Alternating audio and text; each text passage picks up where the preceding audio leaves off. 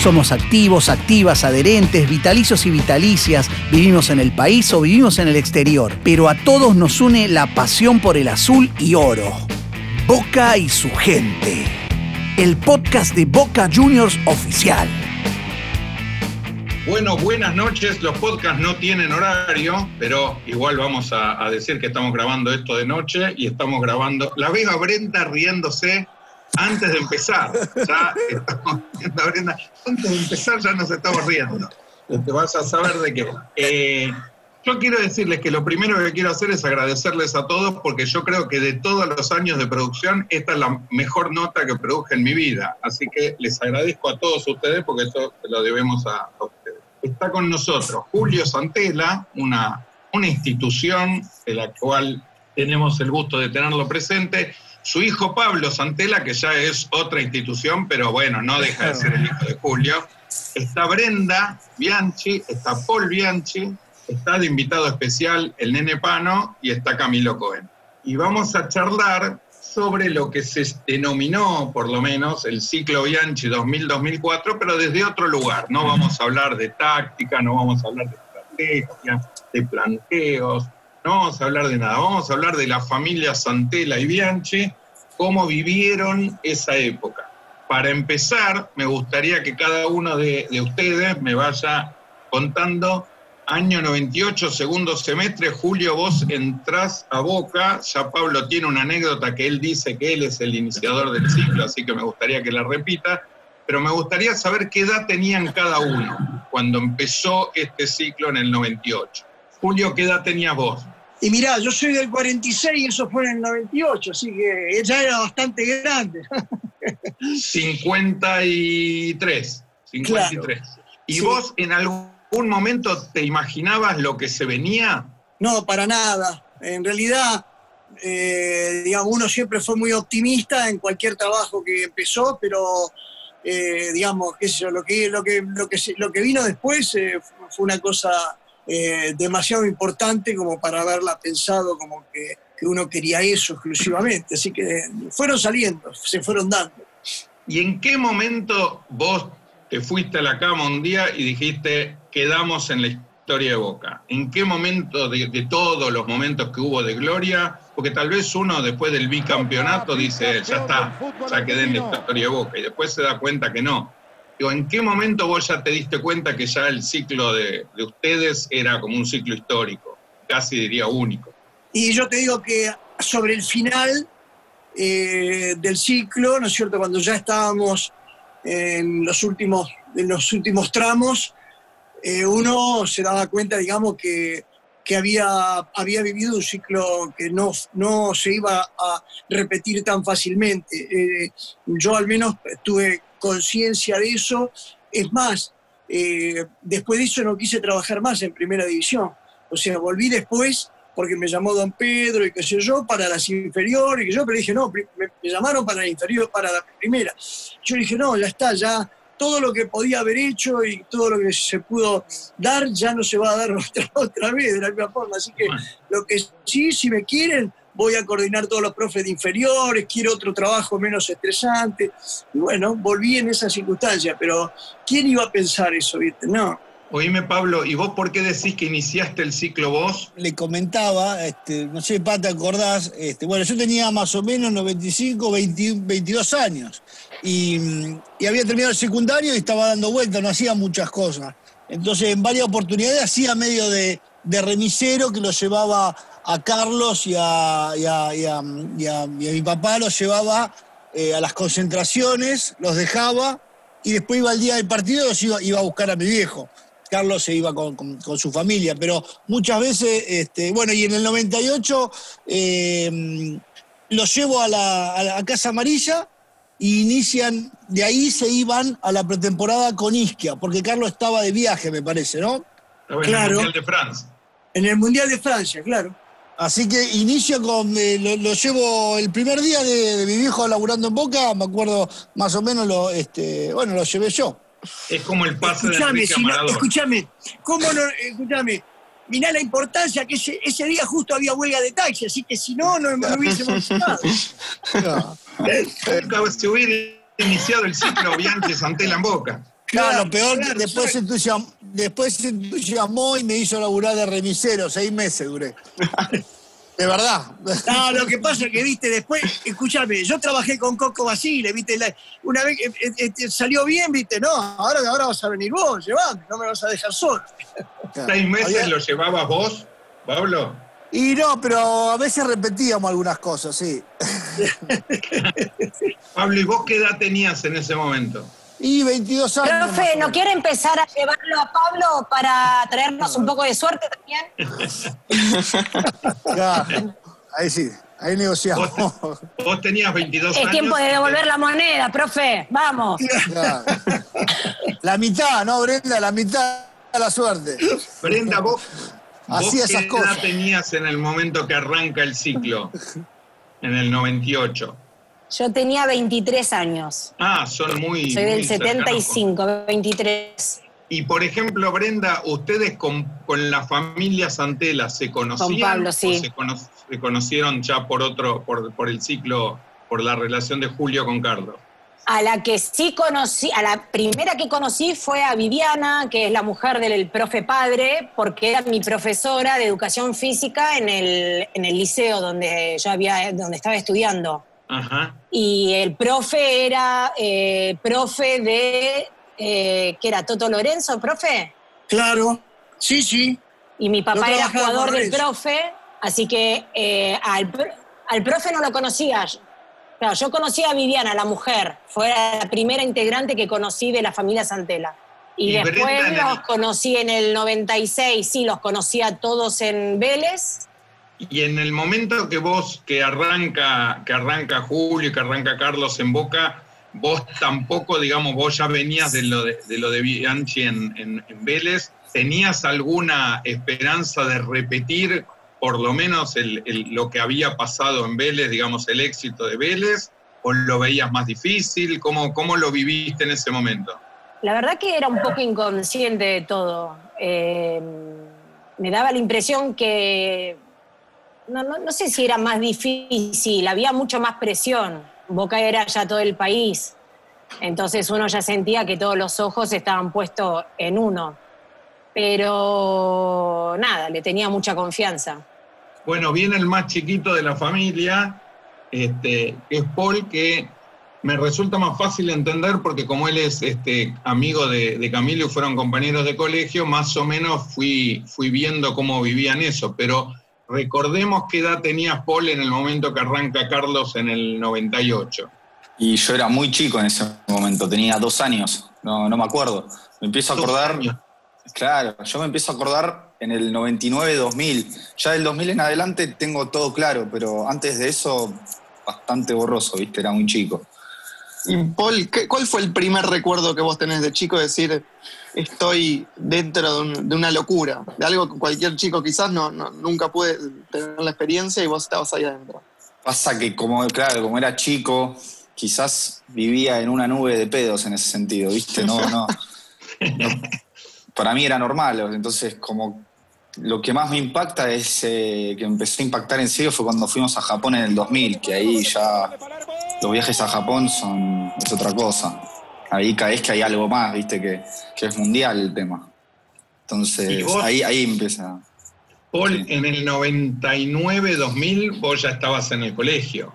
Sí, sí, sí, sí. Sí, yo llego en el ten- 99.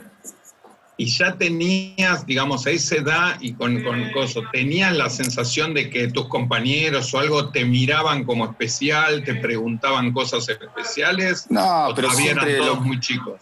Y éramos todos muy chicos para ese momento, pero igual después vino que nada, todo el mundo te hace preguntas, te, te, te señalan quizás con el dedo porque sos el nieto de, un, de, de Carlos, entonces eh, nada, siempre está eso de que te preguntan, mismo los más grandes vienen y tenés 5 años y viene uno de 30 años y viene y te pregunta, ¿viste?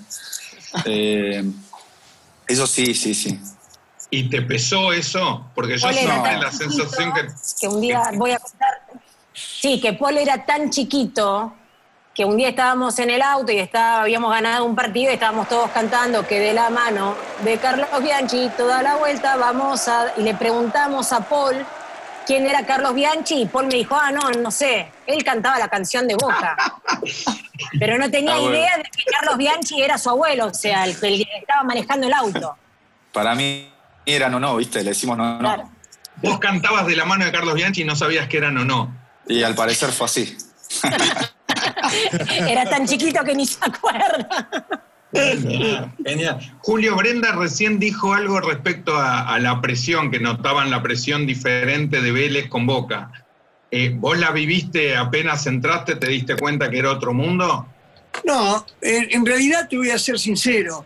Eh, Sí. Lo he dicho, lo he dicho varias veces. Eh, eh, a mí me agarra grande Boca, ¿viste? O sea, y medio, no te digo en el final, pero qué sé yo, yo había pasado eh, eh, por técnicos eh, muy importantes, había vivido cosas importantes. Si bien es cierto que Boca eh, es un atractivo especial, eh, en fin, eh, no, me, no me conmocionó al grado, digamos, de, de cometer errores por, por imprudencia, por, digamos, por sensación de hacer cosas que antes no había hecho. Me parece que lo que yo recuerdo es que tuve una, en fin, como una postura muy racional cuando fui, cuando fui a Boca. Esa, la verdad. Después, bueno, por supuesto que vivía emotivamente, por ejemplo, la salida de un equipo, del equipo a la cancha y el grito de la gente y el estadio lleno, eh, qué sé yo. eh, te- te- tenía mucha reminiscencia de, de mis años de, de pibe, ¿no es cierto?, de mi familia, todos boquenses, con mi cuñado, en fin, te quiero decir, íbamos a la cancha, este, cada vez que Boca iba a Mar del Plata, o sea que te quiero decir, eh, eso sí, pero desde el punto de vista del trabajo, vuelvo a repetir, ¿viste? Es como que no, no me conmocionó, no, este, eh, en ese sentido, eh, qué sé yo, siempre digo que me agarró grande. ¿Y a Carlos vos lo notaste que le pasó lo mismo? Digamos que Carlos también lo tomó con mucha madurez o también Bueno, mira, que en algún momento... Carl- Carlos, en, en principio, es, eh, digamos, es un tipo racional, sumamente racional, ¿no es cierto? Entonces, eh, qué sé yo, que hay un momento en que, que, que vos ante un, eh, ante un triunfo importante, ante una derrota importante, ante cosas muy, viste, te, te sacuden, ¿no es cierto? Y Carlos también, pero siempre mantuvo, eh, viste, una, eh, una, una imagen, ¿no es cierto?, a la cual eh, no se deterioraba por, por, por cosas. Los, los triunfos y todo los, los vivió con, con fuerza, pero, eh, digamos, no, no lo sobrepasaron, no lo sobredimensionaron, ¿no es cierto? Esa es la impresión que yo tengo. Era el mismo Carlos que conociste en Vélez. Ninguna duda, claro que sí. Sí, sí. Y Pablo, Julio, ¿y a ¿en vos qué? te- Perdón. A vos, perdóname, Cami, eh, ¿a vos te pesaba el apellido a los 22? ¿Te empezaron a cholulear como, como hacían con Paul, que, que te preguntaban cosas, A le deben me- haber a- pedido A mí, camiseta? me, a mí me cargaban porque el barrio donde vivimos de Palermo este, más, tira más gallina, ¿viste? Entonces, este, los de Boca decían que eras de River y los de River me decían que eran de Boca. Pero ¿sabés qué, Ricky? Eh, eh, cuando vos le estaba hablando, papá, del tema este, eh, los nervios se notaban cuando ellos, cuando yo percibía que ahora que me dedico a esto, cuando ellos venían del trabajo, del partido a casa, los nervios o las inseguridades, o- pero cuando ibas vos para allá, cuando ibas al entrenamiento o a los partidos, había una energía ahí que, que vos los veías tan seguros que, que estaban los tres puntos adentro, era impresionante. En casa era otra cosa. Eh, Claro. capaz que los miedos los dejé- pero cuando ibas vos a verlos a ellos, a Carlos, a, eh, a Isca, a Totti, eh, a Totti, cuando vos ibas a ver un entrenamiento, ibas, ah, entrabas ahí y había un clima ganador desde que entrabas y salía, pero. Y cuando iba a la cancha a ver los partidos, eh, también. se- capaz que ellos eh, eran más, más tranquilos, pero yo percibía que. Percibían que eran ganadores, lo, lo- lo transmitían constantemente. Pero ustedes, ustedes dos, por Energía. ejemplo, Pablo, Pablo y Brenda, cuando, cuando iban a la cancha o al vestuario o al entrenamiento del día anterior, a la concentración, ¿ustedes veían a Julio y a Carlos, los veían los mismos tipos que veían en su casa o veían otras personas que estaban en otro, en otro mundo más concentrados, poniendo otro Ah, tipo de energía? Yo veía, el yo veía a la misma persona. O sea, mm, yo me acuerdo siempre que cuando yo volví, venía del boliche, a una cierta hora bastante pasada la noche, yo lo veía a mi papá tomando mate antes de irse, a antes de irse al entrenamiento y estaba ahí eh, planificando, no sé si el día siguiente o ese mismo día. Y después nada, volvía, de, almorzaba, se iba a dormir la siesta y se ponía a ver videos, porque en ese momento había videos, VHS, entonces era... Eh, no, no, o sea, la misma persona que yo veía en, la, en el hotel era la misma persona que estaba en casa, o sea, era concentración el 400%, o el, no sé cuánto es, pero el, el 1000%. Claro, claro. Vos, Pablo, también. Sí, te quiero decir, cuando a mí me llamaba la atención eso, que, cuando, cuando, cuando, veía los entrenamientos, los partidos, eh, transmitían esa energía ganadora, ¿viste? Una cosa muy segura que veía. Eh, Había poca tregua también para relajarse. Eran los partidos miércoles y domingo, o sea, por suerte, ¿no? O sea, tampoco lo veíamos mucho porque pasaban más tiempo concentrados que, en casa. Es verdad. No estaban nunca en el Real, Ricky. Sí. Cami, vos le querías hacer dos días antes. Sí, ahí me voy a meter en el tema concentración. Cami, vos le querías hacer una pregunta a Paul y quiero que el nene Pano, como invitado, empiece a hacernos las preguntas que quiera a Julio y a la familia. Pero bueno, Paul, Paul ¿cómo, vos como, como nieto y como el más joven, ¿en qué momento te empezaste a meter en, el ambiente del fútbol a, querer aprender de, táctica, de, lo que sea? Y, en qué momento empezaste a hablar quizás con tu abuelo como, como el mejor maestro de todo? Mm, no, eso toda la vida. La verdad, el fútbol siempre me gustó, entonces siempre lo miré, siempre me interesó.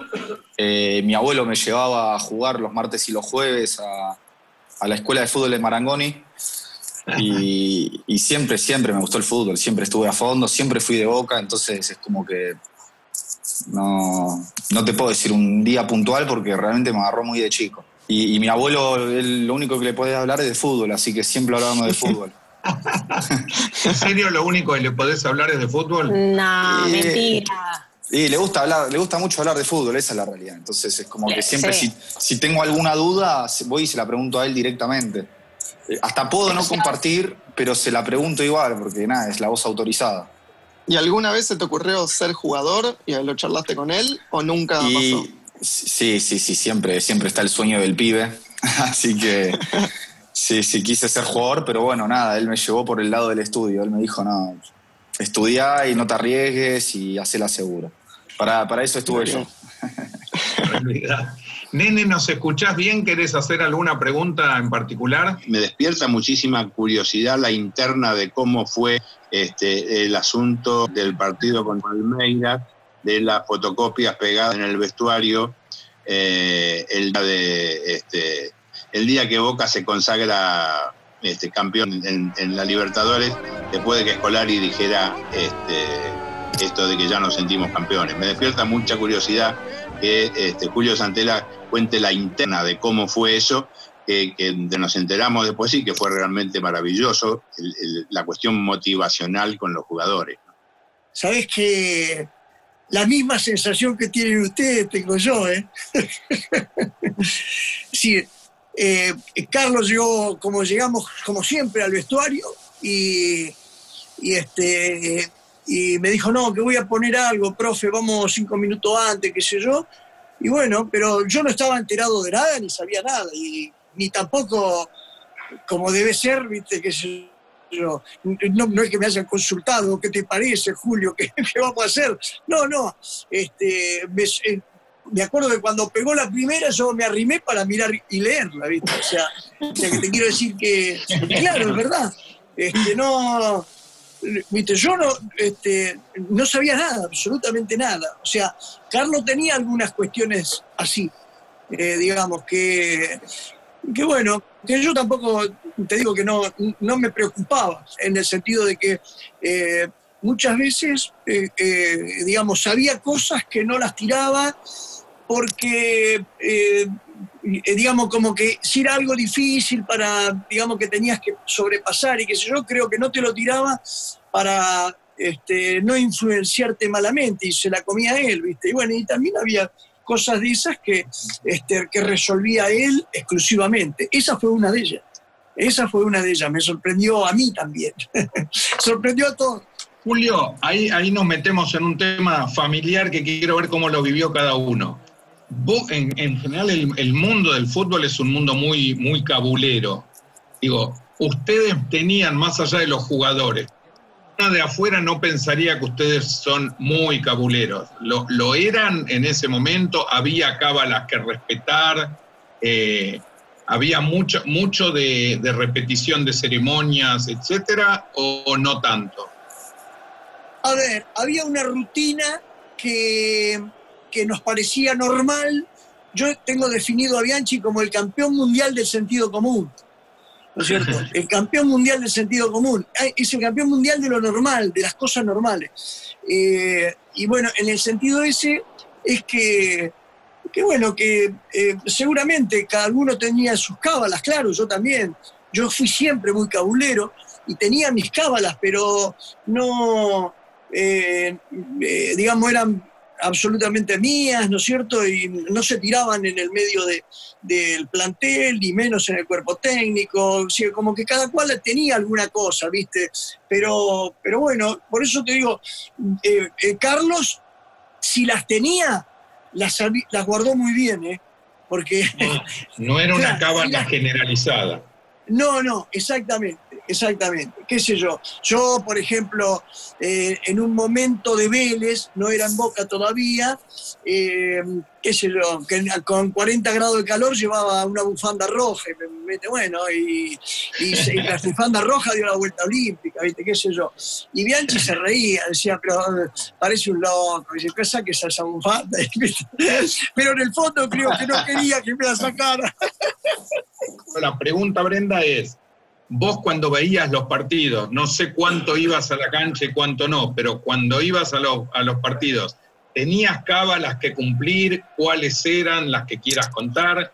¿Cuáles eran? ¿Las cumpliste? ¿Cumplían como todos los hinchas tenemos que cumplen un ciclo que es estás cumpliendo la cábala hasta que un día se rompe por alguna derrota, por algo que sale mal y entonces tenés que volver a armarlas? Bueno, yo iba a todas las canchas, iba, bueno, de local, visitante, iba a los viajes, eh, sí, iba, iba a todos lados. La verdad creo que las dos veces que, o tres veces que no fui a la cancha, una fue en, en el Azteca y después eh, el día contra Independiente que me infarté y después en el Gallinero, que fue el 9 de noviembre, que le ganamos, que había una... Estaba la barra brava el día que del estaban 2-0. enojados, y entonces habían puesto todas las banderas al revés y después segundo tiempo habían el día del está. 2-0. Pero Esas creo que fueron las tres veces que, que no fui en la era Boca.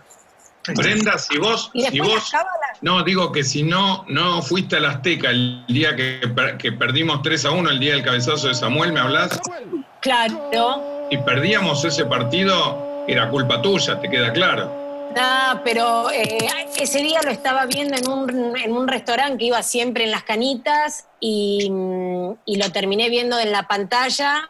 Eh, terminé abrazada al comisario que estaba ahí en la calle porque le gritaba los goles en la cara. No, ese día fue, fue, fue traumático porque no me lo iba a perdonar. Porque uno, si bien con mi padre no tenemos derecho, o sea, es como que no nos deja tener cábalas porque él dice que si tenemos cábalas es porque no creemos en el trabajo de uno o de alguien.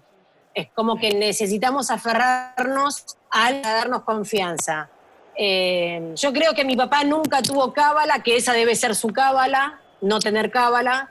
Y yo sí tenía mis cábalas, o sea, yo de alguna manera, si bien creía en el, en el cuerpo técnico eh, y en los jugadores, si uno puede aportar algo Ah, mínimo, sea, eh, lo hace. Y sí, tenía mis cábalas, que yo iba, o sea, llegaba sobre la hora, mi mamá llegaba tres horas antes para no cruzarse con nadie, yo llegaba sobre la hora. Me acuerdo que en el entretiempo yo me cruzaba lo de Kiki a comerme un sándwich de lomito. uh, No sé, después eh, sí, había, había, no sé qué más, no, no, no me acuerdo, pero, pero bueno, la verdad es que uno confiaba mucho. Uno creo que la, la mayor cábala es que todos los que vivimos esa época ya veníamos como en una energía tan positiva y tan ganadora que creo que con eso ya bastaba. Te esperamos en nuestro próximo encuentro. Y si sos socio y querés participar de estos podcasts, estate atento que pronto te vamos a contar cómo hacerlo. Porque somos activos, activas, adherentes, vitalicios y vitalicias. Vivimos en el país o vivimos en el exterior. Pero nos une la pasión por el azul y oro. Boca y su gente. El podcast de Boca Juniors oficial. Seguinos en las redes del club y en Spotify.